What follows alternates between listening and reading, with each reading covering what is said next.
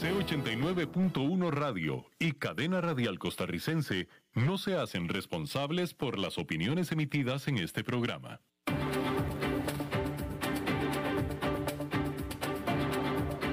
Inicia a las 5 con Alberto Padilla un programa diseñado con el objetivo de llevarte diariamente un tema de actualidad, acompañado siempre de reconocidos editorialistas, de lunes a viernes a las 5 de la tarde por CRC 89.1 Radio, a las 5 con Alberto Padilla.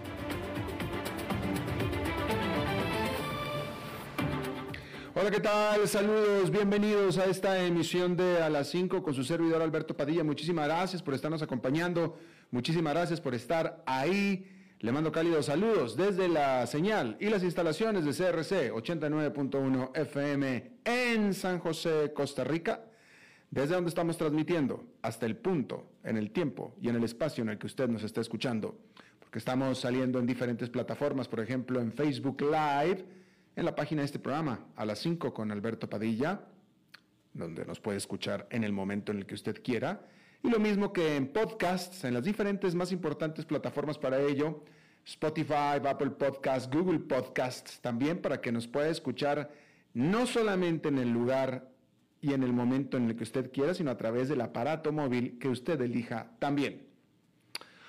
Aquí en Costa Rica, este programa que sale en vivo a esta hora a las 5 de la tarde se repite todos los días a las 10 de la noche aquí en CRC 89.1 FM.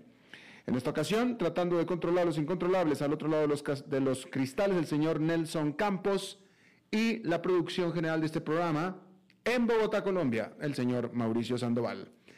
Hay que empezar hablando de que el Banco Central Europeo, el BCE, luego de 18 meses de revisión, presentó una nueva estrategia que podría proporcionar a los responsables políticos una justificación para seguir aplicando estímulos en los próximos años.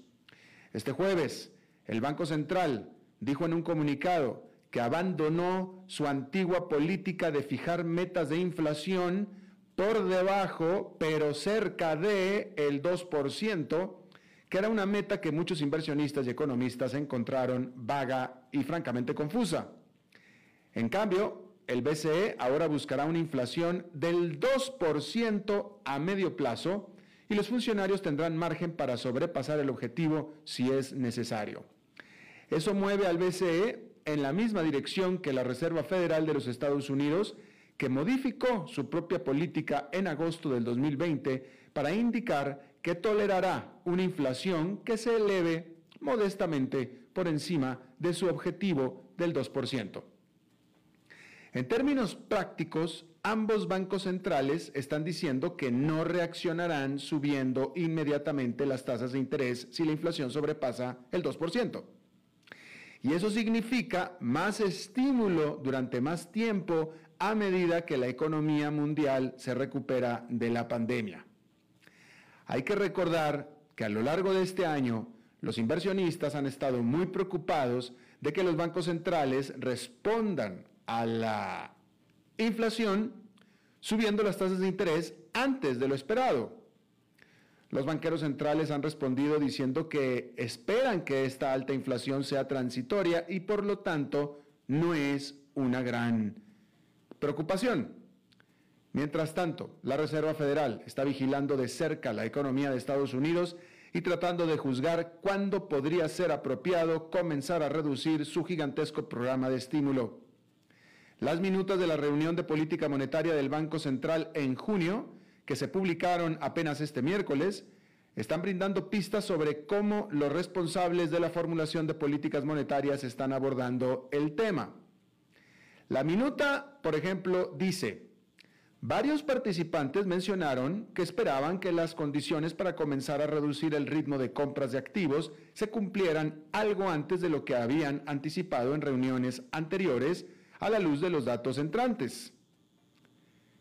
Pero otros siguen siendo muy cautelosos, porque la minuta también dice que algunos participantes vieron los datos entrantes como una señal menos clara sobre el impulso económico subyacente y juzgaron que el comité tendría información en los próximos meses para hacer una mejor evaluación de la trayectoria del mercado laboral y la inflación. También dice la minuta, como resultado, varios de estos participantes enfatizaron que el comité debe ser paciente al evaluar el progreso hacia sus metas y anunciar cambios en sus planes de compra de activos. Y por tanto, entonces, los inversionistas a seguir a la expectativa, literalmente. Bueno, docenas de estados de la Unión Americana presentaron una demanda antimonopolio contra Google que se concentra en las prácticas de su tienda de aplicaciones. La demanda alega que Google abusó de su dominio en el ecosistema móvil para favorecer a Google Play Store, reduciendo la competencia. La demanda también apunta a las tarifas, a las tarifas que Google cobra a los desarrolladores por las compras dentro de la aplicación. Los registros judiciales muestran que el caso contra Google se abrió en el Tribunal de Distrito de Estados Unidos para el Distrito Norte de California. El Distrito de Columbia y 36 estados se nombran como participantes, incluidos Nueva York y, por supuesto, California, que es la sede de Google. Según la denuncia del miércoles, Google tiene el monopolio de la distribución de aplicaciones de Android en Estados Unidos y ha utilizado contratos restrictivos para obligar a los fabricantes de dispositivos Android a promocionar Google Play Store a expensas de la competencia. Acusaciones similares en Europa llevaron a Google a anunciar en el 2018 que dejaría de agrupar aplicaciones imprescindibles como Google Maps y Gmail con Play Store.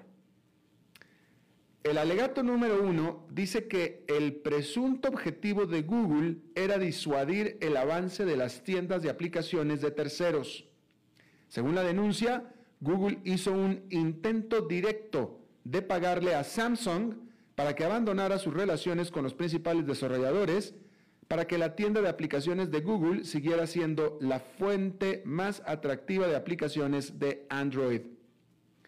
El alegato número dos dice que la demanda también cuestiona los términos impuestos a los desarrolladores de Google que hacen que Google Play Billing sea el único procesador de pagos en la aplicación que un desarrollador de Android pueda usar cuando una aplicación vende contenido digital a través de una aplicación de Android.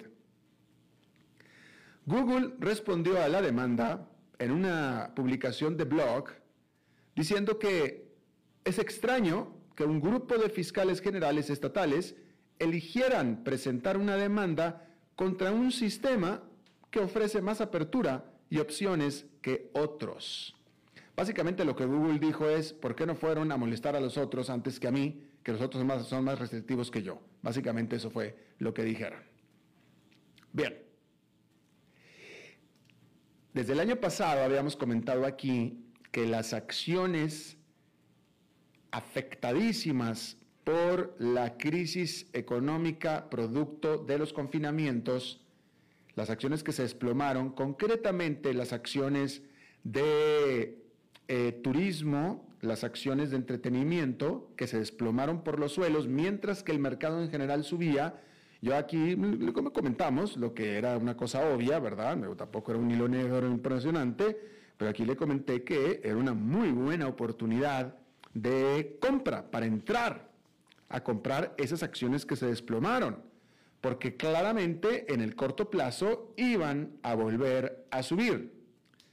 Bueno, pues mencionar que eso ha sido pues una especie de montaña rusa, no nada más para esas acciones, para la economía durante el año pasado debido precisamente al COVID-19, pero ahora que la normalidad está volviendo en los Estados Unidos, las empresas que manejan montañas rusas de verdad están disfrutando de un rápido repunte.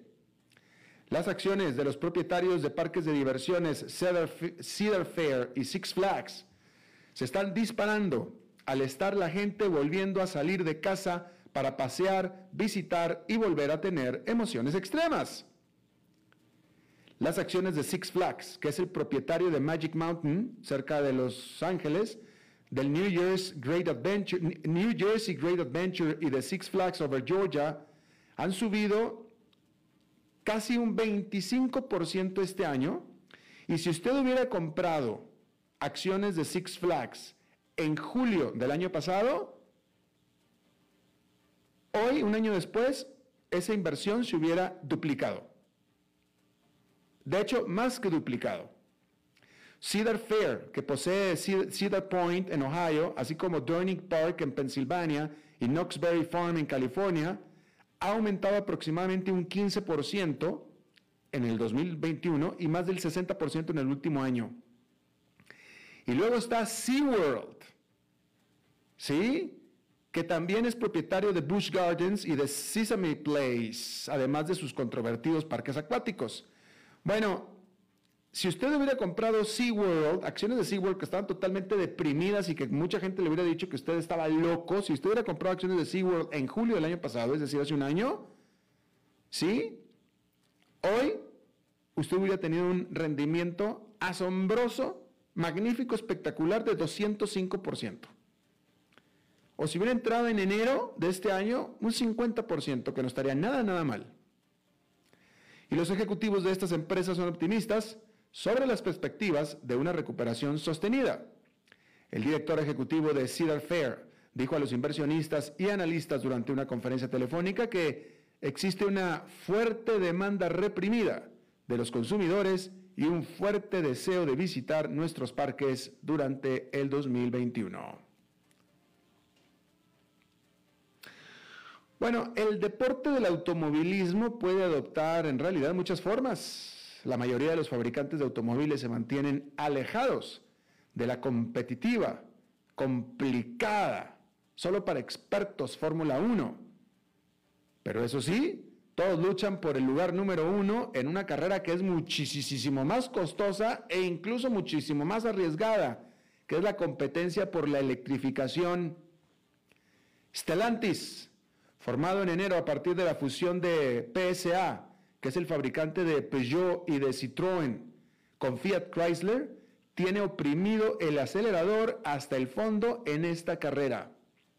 Se espera que este fabricante de automóviles reitere que para el 2025 casi el 40% de los autos que venden en Europa serán eléctricos y el 70% para el 2030, lo que la igualaría en ambición al rival y ex líder Volkswagen. Pero la planificación futura es mucho más complicada, mucho más complicada que solamente añadir baterías a sus vehículos que ya fabrica. Además de revelar sus planes para convertirse en eléctrica, Stellantis en realidad lo que tiene que hacer es convencer a los inversionistas de que tiene los suficientes conocimientos de software como para navegar la transición para que el automóvil de pasajeros cambie de ser solamente un medio de transporte a más un tipo de dispositivo electrónico personal. ¿Sí? De tal manera que la carrera por parecerse, la carrera es por parecerse más a una empresa de tecnología que a una automotriz. Eso es por lo que están luchando estas automotrices. Y esa carrera es la que se está acelerando. Y se antoja que no todos van a poder llegar, porque es una transformación del DNA de estas empresas literalmente de pasar a ser automotrices a pasar a ser compañías de tecnología. Literalmente. Que producen aparatos, gadgets, a los cuales uno se puede meter y se puede transportar en ellos mientras interactúa completamente con ellos. Y ya que estamos hablando de automotrices, mencionar que la Comisión Europea impuso una multa al grupo Volkswagen y también a BMW de un de mil, mil millones de dólares por haberse coludido con Daimler, todas estas alemanas, para formar un cartel, un grupo en el que se pusieron de acuerdo en dejar de desarrollar tecnología que podría haber hecho reducir emisiones contaminantes muy dañinas en sus vehículos. O sea, se cartelizaron, básicamente. En un comunicado de la Comisión Europea dijo que estas tres automotrices alemanas, junto con las subsidiarias de Volkswagen, que son Audi y Porsche, todas rompieron las leyes antimonopolio al acordar esta, eh, al acordar dejar de competir, eso fue lo que acordaron, dejar de competir entre ellas en desarrollos tecnológicos en el área de eh, la contaminación. Y todo esto sale después del escándalo de emisiones de diésel de Volkswagen. Estos alemancitos, mire, cuando salió el escándalo de emisiones de diésel de los automóviles de Volkswagen, hace ya unos cinco años de esto, en el cual la empresa le puso a los, para que vea, o sea, la, tecnología al, al servicio de la maldad, porque le puso a sus automóviles una computadora que detectaba el automóvil, la computadora detectaba cuando el automóvil estaba haciendo pasando por pruebas de contaminación, con lo cual entonces la computadora automáticamente hacía que el auto dejara de emitir sus verdaderos niveles de emisiones, nada más mientras la estaban probando. Ya después el resto del tiempo ya contaminaba como si nada. A ese grado llegó la maldad. Cuando pasó ese, ese escándalo, el cual a mí me, me llegó a casa porque yo tenía un automóvil Volkswagen de diésel, yo dije, esto no puede ser, o sea, esto, esto tiene que ser de los chinos. los alemanes, no lo, yo no lo podía creer de los alemanes. Pero resulta que salieron más cochinos que lo, cualquier chino pudo haber sido en cuestión de estar eh, eh, emitiendo eh, o, engañando en fraudes corporativos. Y por lo visto, el esquema continúa ahí mismo, en Alemania. Bueno, Toda esta semana hemos estado hablando de este asunto. La OPEP, la OPEP Plus, está dividida por una disputa entre sus aliados. En el cartel de países productores de petróleo, todos coinciden, ese no es problema, todos coinciden en que la producción debe aumentar ya que la demanda supera a la oferta. Pero los Emiratos Árabes Unidos, habiendo gastado mucho para aumentar la capacidad de producción, quiere que se revise la línea de base utilizada para calcular sus objetivos de producción, mientras que Arabia Saudita y Rusia quieren seguir con el antiguo esquema hasta el 2023. Ahora, en el fondo es que las tensiones entre Arabia Saudita y los Emiratos Árabes Unidos, aliados nominalmente cercanos, han ido en aumento. En el 2019, los, los Emiratos Árabes Unidos retiraron sus fuerzas de Yemen, dejando a Arabia Saudita empantanada en una costosa guerra. Las posturas de ambos sobre Israel, Qatar y Turquía han divergido. Y ahora los saudíes están desafiando la posición de los Emiratos Árabes Unidos como centro comercial de la región. Sobre todo porque los saudíes han exigido a las empresas extranjeras que establezcan sus sedes regionales en el reino o perderán contratos y han exentado a los productos fabricados en zonas francas, que es una gran parte de la economía de los Emiratos Árabes Unidos, de las tarifas arancelarias preferenciales. De tal manera que, aliados o no, lo más probable es que su competencia se intensifique y va a tener esto, por supuesto, efectos mundiales como ya los está teniendo en este momento. Bueno, en Estados Unidos, el número de posiciones de trabajo abiertas, es decir, el número de posiciones que están buscando un empleado que las ocupe, aumentaron en mayo a su nivel récord de 9.200.000. En ese mismo periodo, es decir, en mayo, solamente 5.900.000 empleos se crearon, mientras que 9.200.000 se quedaron buscando. Lo que significa, por supuesto, que los negocios, las empresas están batallando muchísimo para encontrar trabajadores. Ahora, la tasa de renuncias, que es el número de personas que voluntariamente dejaron sus trabajos, cayó a 2,5%, que es abajo del 2,8% que se registró en abril.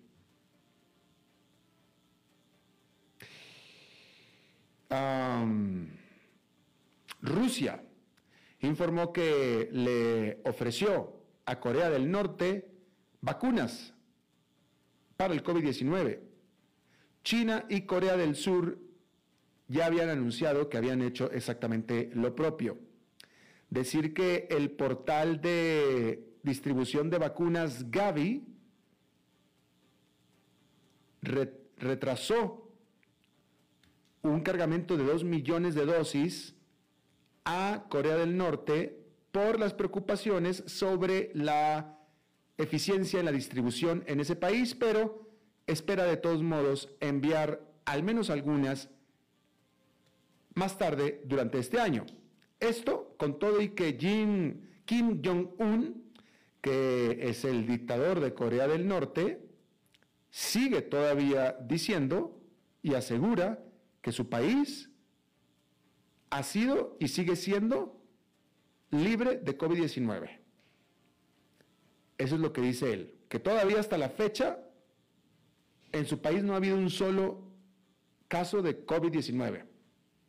¿Y sabe por qué dice eso? No, mejor dicho, no por qué dice eso. ¿Cuál es la razón por la cual él dice que Corea del Norte no tiene casos de COVID-19?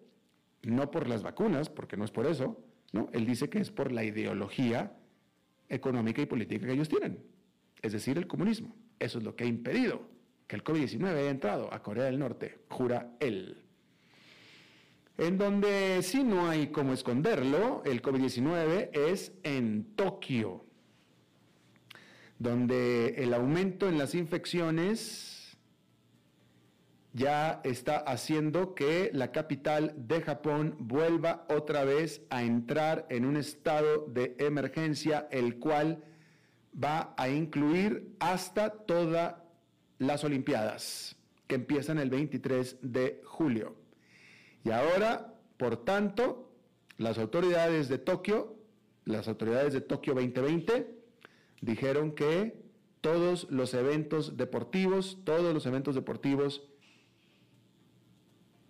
no tendrán audiencia, no tendrán público. Originalmente se estaba esperando que hubiera no más de 10.000 espectadores en dado evento, no, en dicho en cualquier evento, no más de 10.000 espectadores todos ellos japoneses, no iban a permitir la entrada de extranjeros a Japón. Bueno, pues ahora ni siquiera japoneses, simplemente no habrá público en las Olimpiadas Tokio 2020. Bueno, investigadores, científicos han descubierto y confirmado lo que usted probablemente ya lo sabía bastante bien, que la gente prefiere trabajar menos. Un estudio realizado en Islandia siguió a 2.500 empleados durante cuatro años, quienes originalmente tenían una semana laboral regular de 40 horas, y se les fue reduciendo a aproximadamente 35 horas, básicamente cuatro días, de 5 eh, a cuatro días, básicamente. Y descubrió que el bienestar de los trabajadores aumentó drásticamente, desde el nivel de estrés percibido y el agotamiento, hasta la salud y el equilibrio entre el trabajo y la vida personal. La mayoría, de la gente en el país nórdico trabaja 40 horas a la semana, pero a partir de los resultados de esta investigación, el 86% ha renegociado contratos que les permiten reducir sus horas de trabajo. Durante la pandemia, aumentaron los reportes de agotamiento y los investigadores esperan que este estudio estimule a otras naciones a aligerar la carga de trabajadores. En este debate en el que hay estudios que indican, y bueno, usted, usted, usted, usted, usted dirá en la empresa en la que usted trabaja, hay estudios que indican que si se trabaja cuatro días a la semana, al final del mes se alcanza la misma productividad que haber trabajado cinco días a la semana. Hay estudios que dicen eso. Hay otros estudios que dicen exactamente lo contrario. Pero la realidad es que, pues usted la tiene, ¿no? En el lugar en el que usted trabaja, no solamente si usted es supervisor o si usted es empleado, usted considera que si trabajaran solamente cuatro días a la semana fueran igual de productivos al final del mes que cinco? Yo diría que ¿por qué no? ¿Cuál sería la razón por la cual no? a menos de que uno esté produciendo hamburguesas, pues sí, en cinco días de la semana produces más cantidad de hamburguesas que en cuatro. Pero cuando son trabajos en servicios, no en producción manufactura, pero en servicios, pues no vería por qué no. Pero, en fin, no sé qué piense usted. Bueno, allá en Nueva York, esta fue una jornada negativa, con el índice industrial Dow Jones perdiendo tres cuartos de punto porcentual. El Nasdaq Composite, casi la misma cantidad, 0,72% negativo. El Standard Poor's 500 con una caída de 0,86%. Vamos a hacer una pausa y regresamos con nuestra entrevista de hoy.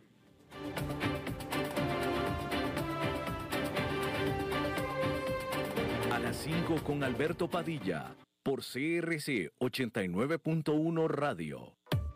Dijo Salvador Dalí. Un gran vino requiere un loco para hacerlo crecer, un hombre sabio para velar por él, un poeta lúcido para elaborarlo y un amante que lo entienda. Bodegas y viñedos La Iride, vinos argentinos de la región de Mendoza. Colecciongourmet.com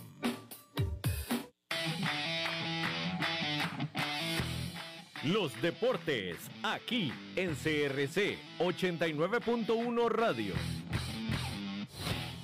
La joven ciclista de pista Abigail Recio logró ubicarse en el primer lugar del ranking de atletas sub-23 a nivel continental, mientras que a nivel nacional se ubica en la segunda posición. Abigail Recio representará al país en los primeros Juegos Panamericanos Junior que serán en Cali, Colombia, el 25 de noviembre de este año. Y en el campo internacional, hoy los Suns de Phoenix jugarán ante los Milwaukee Bucks a las 7 de la noche, esto como parte del juego número 2 de la final de la NBA. Los Suns de Phoenix llevan una ventaja ante los Milwaukee Bucks tras haber ganado el martes anterior 118 a 105 en el primer juego de la final. Y siempre en temas internacionales, los Juegos Olímpicos de Tokio 2020 se celebrarán sin espectadores, dado que será puesto como estado de emergencia durante los Juegos producto de la pandemia del COVID-19. Según medios internacionales, el anuncio se hizo tras una reunión de cinco grupos olímpicos en conjunto del gobierno japonés.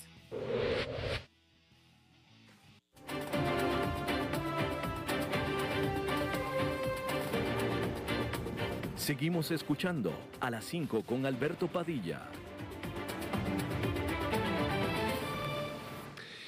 Bueno, Haití, el de por sí país más conflictivo, al menos del Caribe, si no es que de todo el continente, se enfrenta ahora a días de incertidumbre tras el asesinato del presidente Jovene Moise en la madrugada del miércoles. Como usted sabe, asaltantes irrumpieron en su domicilio privado en Puerto Príncipe, le dispararon, hiriendo también a su esposa, quien fue trasladada a Miami para su atención médica. Los oficiales en Haití dicen que el presidente lo masacraron con 16 balas en su cuerpo.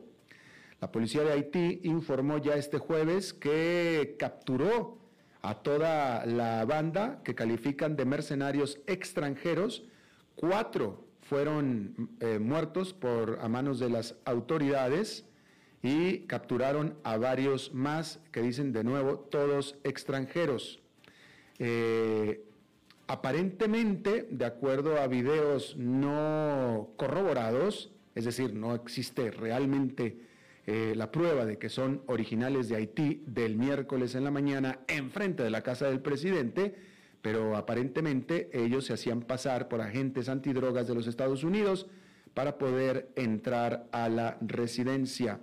Pero hasta ahora no está claro quién habría contratado a este grupo de mercenarios, que hay que decir que tampoco como que muy efectivos, pues nada más para ir a, a matar, pero no para ir a esconderse yo hubiera pensado que un grupo de mercenarios profesionales simplemente no los hubieran agarrado, mucho menos las autoridades haitianas y menos a todos.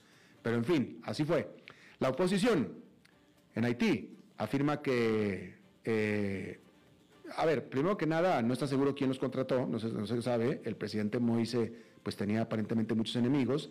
La oposición en Haití afirma que el mandato legalmente de Moise terminó en febrero y lo acusaba de incompetencia, corrupción e incluso de que supervisó la mayor incorporación de las pandillas, la mayor, la mayor, porque ya estaban, pero la mayor incorporación de las pandillas a la política nacional. Abundan rumores, como siempre en Haití, de participación extranjera y el país ahora está en ley marcial, su frontera con República Dominicana ha sido cerrada, el aeropuerto cerrado y los líderes mundiales condenaron a el ataque en este que eh, es el primer asesinato de un jefe de Estado en el continente americano desde el asesinato de John F. Kennedy en 1963. Eh, en fin, terrible, terrible la situación en un país que ya venía sucediendo cosas terribles. Yo le agradezco mucho a Guillermo Pacheco Gaitán, él es director de Asuntos Internacionales del Security College de Estados Unidos desde Washington, que esté con nosotros. Guillermo, te agradezco muchísimo. Alberto, buenas tardes, mucho saludarte. Gracias. Te voy a compartir contigo. Igualmente, igualmente. ¿Cómo, cómo entender en, nuestra región, en, América Latina, en el Caribe, este, donde tenemos países tan coloridos, y me refiero en el sentido violento y tampoco institucionales, eh, eh, todavía podemos entender un golpe de Estado, ¿no? Este, o un presidente derrocado, un presidente tumbado, pero asesinado, esto es un primera vez en muchísimo tiempo, Guillermo. Sí, mira, definitivamente para la región este es un impacto en cuanto a que, como tú dices, eh, historias de golpes de Estado, muchísimo pero el magnicidio de, de Mosé es la culminación también de años de inestabilidad en el país. Tenemos que entender que ha sido el país que más ha estado eh, eh, involucrado en dictaduras y golpes de Estado, aún a pesar de ser el primer país independiente de la región. Es increíble este contraste que nosotros podemos ver pero sí, es un impacto muy fuerte para la democracia de América Latina y el Caribe. Definitivo, ¿no? Eh, dime una cosa, Guillermo, tú eres consultor de seguridad y defensa. ¿En qué momento, en qué momento un grupo criminal decide hacer un acto como este de ir hasta la casa y matarlo dentro de su casa? A diferencia de cómo asesinaron a, John F. Kennedy, que me hubiera parecido que era más fácil para mí, desde un francotirador a distancia, y listo, se acabó algo mucho más fácil. Eh, y en cambio acá era todo un grupo grande y, me parece que era una operación mucho más complicada que haberlo hecho con un francotirador y aparte ya los agarraron a todos. Sí, mira, fue, la lógica nos dice, como tú muy bien dices, o sea, hubiese sido a larga distancia un francotirador pero creo que la situación misma de Haití, yo, yo he estado en Haití varias veces, me tocó ser parte de un grupo y el, el coordinador para poder en 2015 eh, eh, formular la política de seguridad y defensa de Haití. Uno puede pensar cómo es que se hizo, bueno, se hizo y me permitió estar varios tiempo ahí y mm. conocer, y uno puede pensar que probablemente lo más fácil conociendo Haití era hacer como lo hicieron, eh, eh, eh, llegar de, la manera como llegaron, con la vestimenta como se dice que llegaron para poder entrar a la casa, porque evidentemente había una seguridad fuerte de parte de la policía y de las pocas fuerzas armadas que todavía están en un proceso de formación, porque tenemos que entender que en la constitución de Haití todavía dicen fuerzas armadas. La comunidad internacional no quería que tuvieran fuerzas armadas después de que estuvo Naciones Unidas, pero la constitución le da la potestad todavía y están formando unas fuerzas armadas híbridas, por decirlo así, que fue la lógica que se empleó en, esa, en ese tiempo.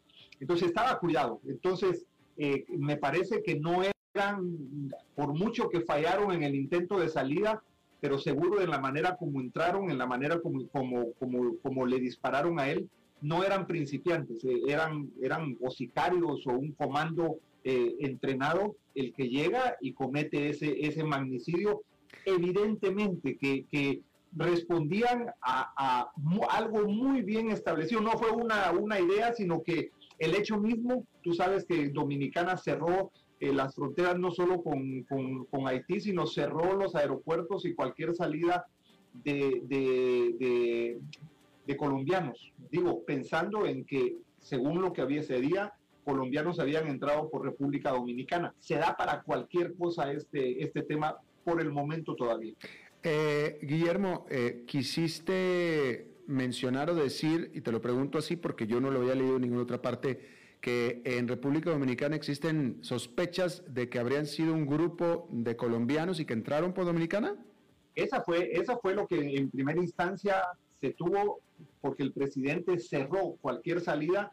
No sé, en este momento no sé todavía si lo, si lo levantaron, pero sí eh, cerraron la, salida, digamos, prohibieron la salida de todos aquellos eh, eh, nacionales colombianos. Entonces, me parece que es importante, digo, entenderlo ¿Por qué? Porque aun cuando hayan entrado por República Dominicana o, sean de nacionalidad colombiana, según dice algunos testigos, algunos han, digamos, ha habido una controversia, unos, algunos empezaron a decir, los, los que llegaron hablaban español e inglés, otros decían español y francés.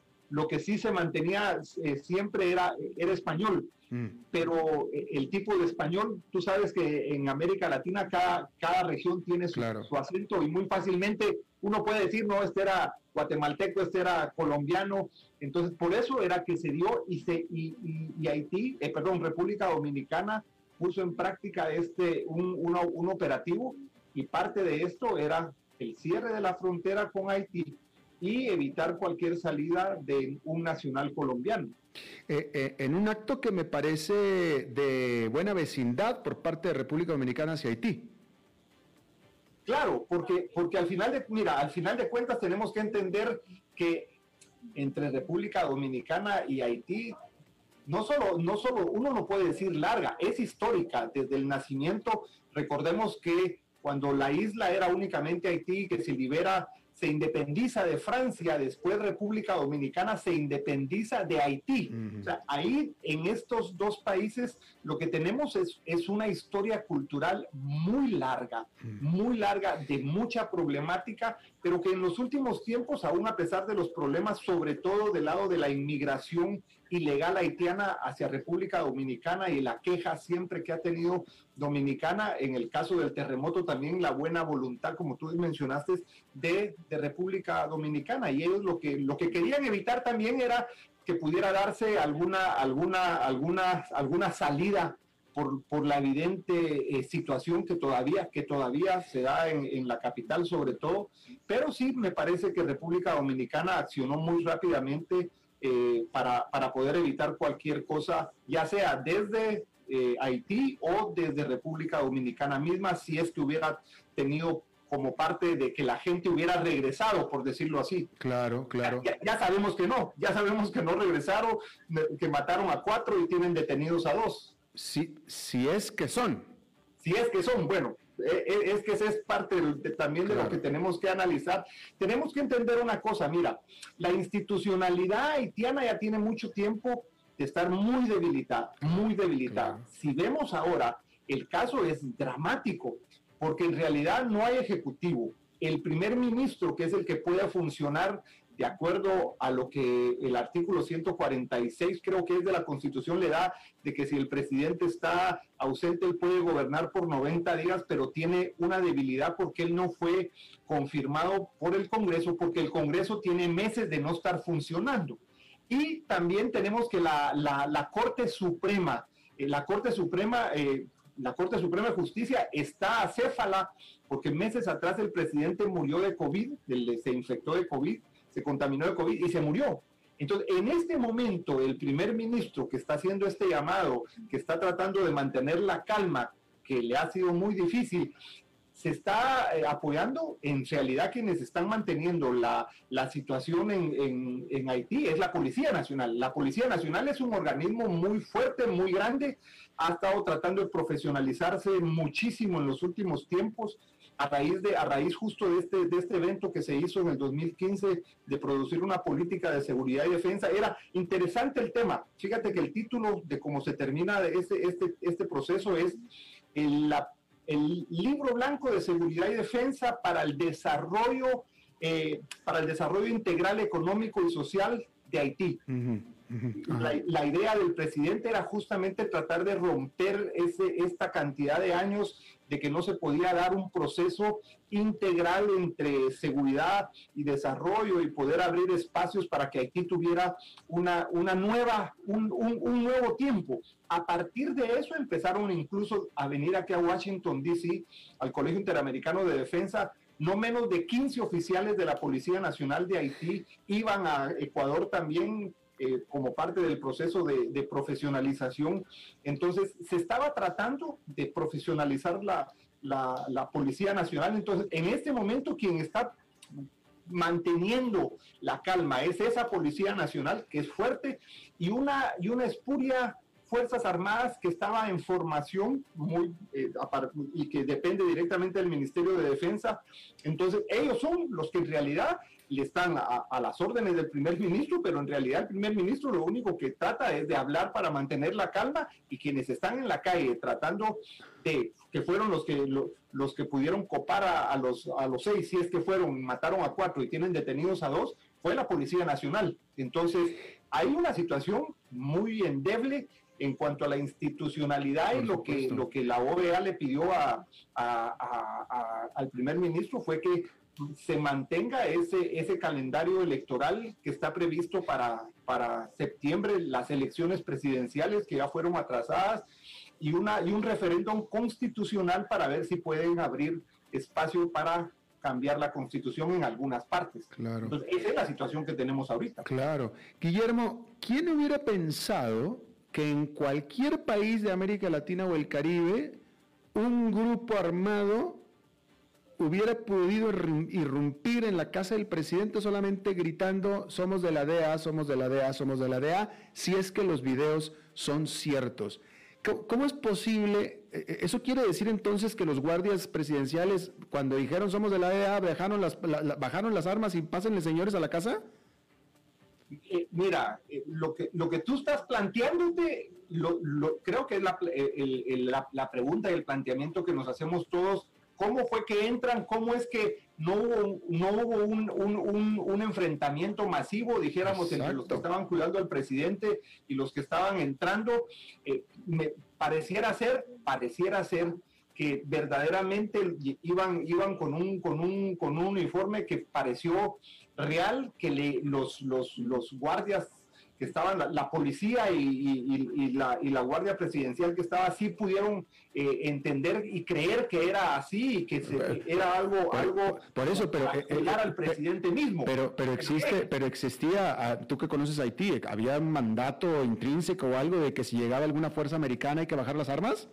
No, no, no, no, no hay. Por eso digo, ¿qué, qué entraron diciendo ellos para que creyeran no, ni siquiera bajar las armas, ni siquiera, por decirlo así, ni siquiera la levantaron. En el, en el sentido que se presentaron, dijeron que era una, una fuerza de la DEA o lo que hayan dicho de Estados Unidos, alguna fuerza de alguna eh, entidad de Estado, de una agencia de Estados Unidos, y que hayan podido acercarse al presidente de la manera que se acercan, o sea, porque no hubo, no hubo un enfrentamiento violento entre, la Guardia Presidencial, ni los que entraron, y al final la, la, esposa, que fue un daño colateral, le meten tres, tres porque en realidad recibe tres disparos la, la, la esposa del, del, presidente, fue un daño colateral y no se habla de más heridos y de más muertos, o sea, habla, se habla del presidente herido, muerto y de, y de, la esposa herida, pero no, tú no, tú no has, has leído de que hubieran, hubieron más heridos, ellos llegaron, hicieron esto y salieron. Ah.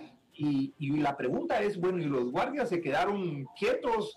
Eh, ¿Qué, qué, qué, qué pasó? Todavía hay mucho por averiguar en ese, en ese, en ese proceso. Yo he tratado de comunicarme con el tema de la policía eh, en base a los conocidos que uno tiene en el momento de estar allá, pero ha sido completamente imposible Me imagino. como para, para, para averiguar porque hay mucho, mucho que uno puede todavía, lo que tú mencionaste de los videos, si verdaderamente fueron, fueron ciertos esos videos, se mira todavía cómo ellos tienen tiempo de ponerse unos chalecos que fueron los que se ponen, están entrando de una manera eh, tranquila. Eh, hay mucho, hay mucho por averiguar todavía para, digo, si es que eran los dos que tienen eh, detenidos, qué es lo que van a poder ellos decir.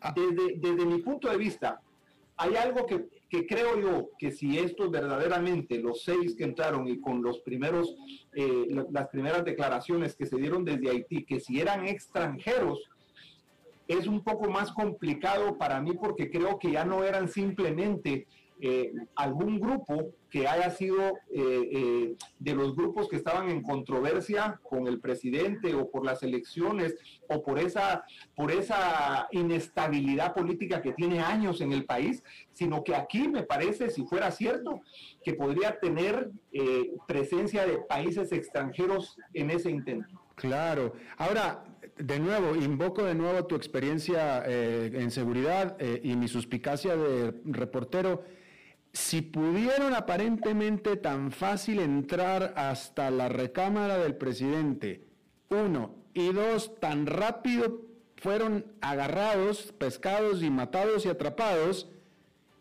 eso es evidencia de que hay colusión interna de las Fuerzas Armadas, de las autoridades internas de Haití.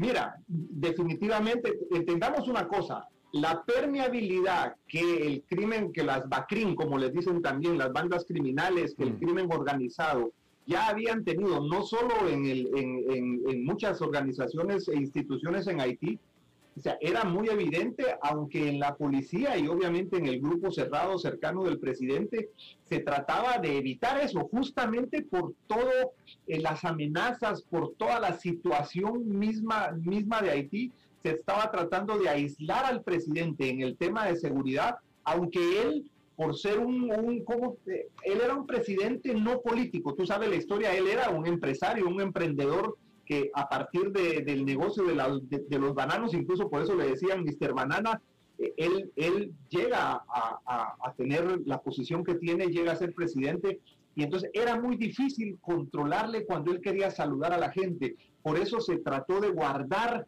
mucha la seguridad del presidente, pero esa suspicacia que tú dices la podemos tener también los analistas que sabemos de eso, porque la suspicacia es por qué pueden entrar y salir lo que te mencionaba sin ningún disparo, sin ningún enfrentamiento así, porque tú te puedes imaginar en cualquier país de América Latina o el Caribe que quieran entrar a matar al presidente. O sea, se armaría una, un baño de sangre increíble. Aquí no lo hubo. Aquí simplemente entran, matan al presidente, y eran a la primera dama y salen corriendo. Entonces, sí da mucho para poder eh, tener esa suspicacia de decir, bueno, quiénes estaban con, ese grupo, por qué el grupo sabía a dónde llegar, por qué el grupo pudo entrar, por qué el grupo pudo salir como salió, aunque los agarren después, pero cómo el grupo llega, hace esta obra, digamos así, muy, muy, muy quirúrgica, llegan, papá, y se van, y las fuerzas que estaban alrededor del presidente se quedaron sin tener, digo, la reacción que uno pudo haber pensado para producir un enfrentamiento mayor del que hubo. Claro. Guillermo Pacheco Gaitán, diplomático, eh, director de Asuntos Internacionales del Security College de Estados Unidos en Washington. Te agradezco mucho que hayas charlado con nosotros. No, a ti, Alberto, gusto saludarte y gracias por la oportunidad eh, en este tu espacio. Muy, muy amable, un placer, gracias a ustedes. Vamos a hacer una pausa y regresamos con más. A las 5 con Alberto Padilla, por CRC 89.1 Radio. Dijo Salvador Dalí. Un gran vino requiere un loco para hacerlo crecer, un hombre sabio para velar por él, un poeta lúcido para elaborarlo y un amante que lo entienda.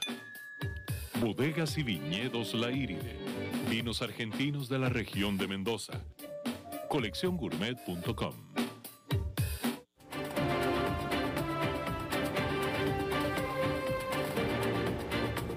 Seguimos escuchando a las 5 con Alberto Padilla. Bueno, es jueves y los jueves tenemos la colaboración, la visita del señor Dado, del señor Enfadado. Señor Dado, ¿cómo está usted? Bien, Padilla, ¿cómo te va a ti? Muy bien, afortunadamente, señor. ¿Qué nos tiene el día de hoy? Muy enojado, enfadado con esta noticia que ocurrió a comienzo de esta semana. La secretaria de prensa de la Casa Blanca dijo que hay un plan del gobierno de Joe Biden de ir casa por casa de todos aquellos que no han sido vacunados contra el COVID-19 para convencerlos de que se vacunen. Entonces, bueno, el enfado viene porque en este país el tema del, la salud y todo lo que la rodea, como es la información, es un secreto sagrado. Hay una ley acá que se llama HIPAA, que entre otras cosas protege toda la información tuya relacionada con la salud. O sea, nadie tiene acá derecho, ni vos la obligación, de decir, por ejemplo, si te han operado, si te van a operar, si has sufrido de alguna enfermedad en particular, que luego te recuperaste, y si te vacunaste o no te vacunaste. Entonces, ella al decir que van a ir casa por casa de la gente que no se ha vacunado, nos está dando a entender que efectivamente hay una lista de gente que no está vacunada. Eh. y eso realmente es algo que te rompe las bolas. Eh. porque es así, ¿no? en el sentido de hasta dónde llegan o quiere llegar en nombre de la salud pública el gobierno, ¿no? Hasta dónde es capaz de, romper una vez más derechos y garantías que están consagrados o consolidados claro. en nombre de, una política... Pero, don, Enfa, déjeme le pregunto yo algo en aras de la exactitud, porque yo le, voy a ser sincero, yo no sabía, yo no, no escuché esta noticia, no, no, la, no, la, no la, desconocía, no, no esto, estos, estas son nuevas para mí. Pero yo le pregunto a usted, eh, eh, eh, ¿estamos seguros y podemos corroborar que, que, que lo que dijo esta oficial de la Casa Blanca era básicamente, tenemos la información de quién no está vacunado y vamos a ir a visitarlo? ¿O acaso sería una campaña, una campaña de vacunación en la que vamos a ir a tocar la puerta y vamos a ver si alguien no está vacunado y a esa persona le invitamos a que se vacune? Una, una campaña de vacunación, simple y sencilla. Ella dijo los que van a ir a las casas puerta a puerta de los unvaccinated, o sea, los no vacunados. Y al rato salió el presidente Biden también a decir algo similar, ¿no? Entonces, a exhortar a la gente que se vacune y vamos a ir a puerta por puerta para decirle que se vacune. Eh, usted tiene toda la razón. ¿Perdón? Decía, decía. No, le decía yo, le preguntaba yo que, o le, le, comentaba que usted tiene toda la razón de que los récords médicos eh, en Estados Unidos son eh, absolutamente privados y confidenciales. Eh, esa parte es cierta y, de hecho en Estados Unidos se, guarda con mucho celo la información médica de las personas. Sin embargo, le pregunto, le pido su comentario, en una situación de, emergencia de salubridad como, como es la, la del COVID-19, en donde es imperativo controlar este virus, en donde hay esta variante Delta que es todavía más, eh, más, fuerte, más letal, y en la que todavía más del 30% de la población no se ha vacunado porque se niega a hacerlo, ¿no le daría usted algo de justificación a, esta, a este presunto anuncio de la Casa Blanca?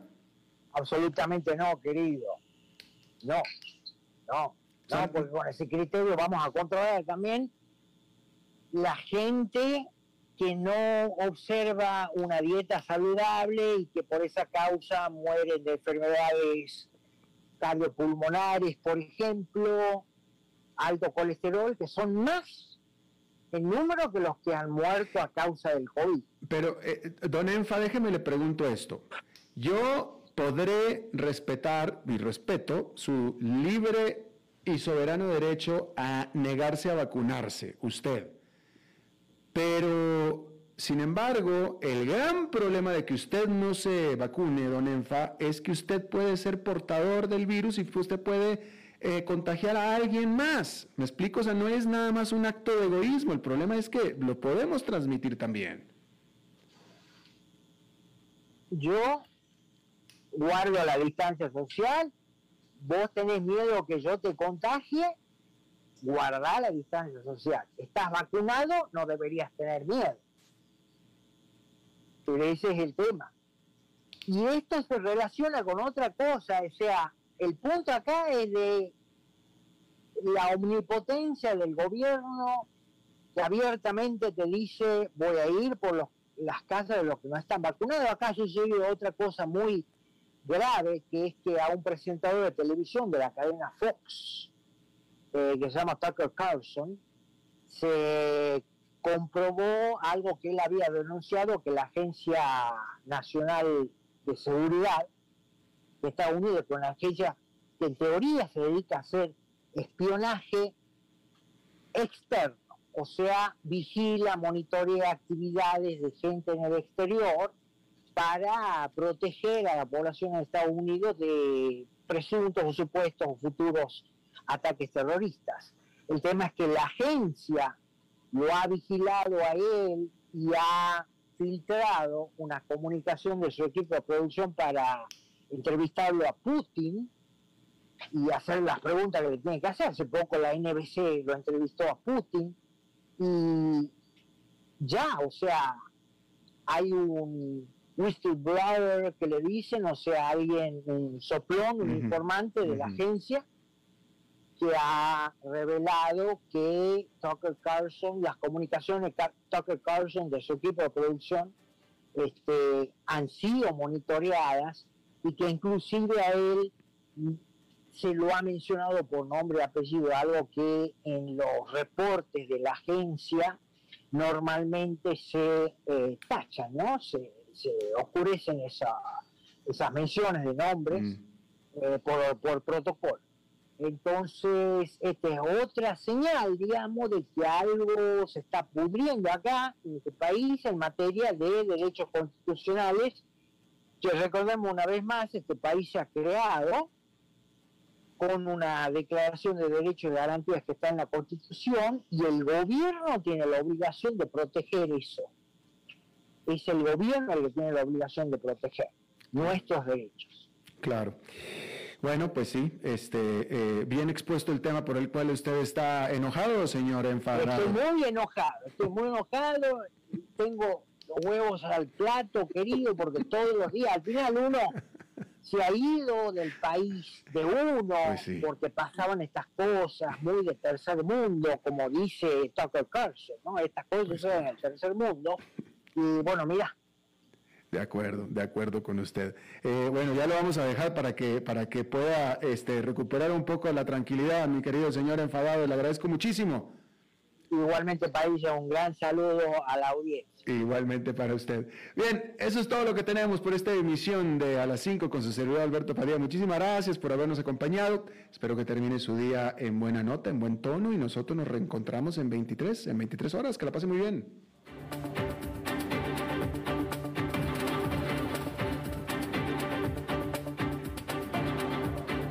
Concluye A las 5 con Alberto Padilla. Un programa diseñado con el objetivo de llevarte diariamente un tema de actualidad, acompañado siempre de reconocidos editorialistas, de lunes a viernes a las 5 de la tarde por CRC 89.1 Radio, a las 5 con Alberto Padilla.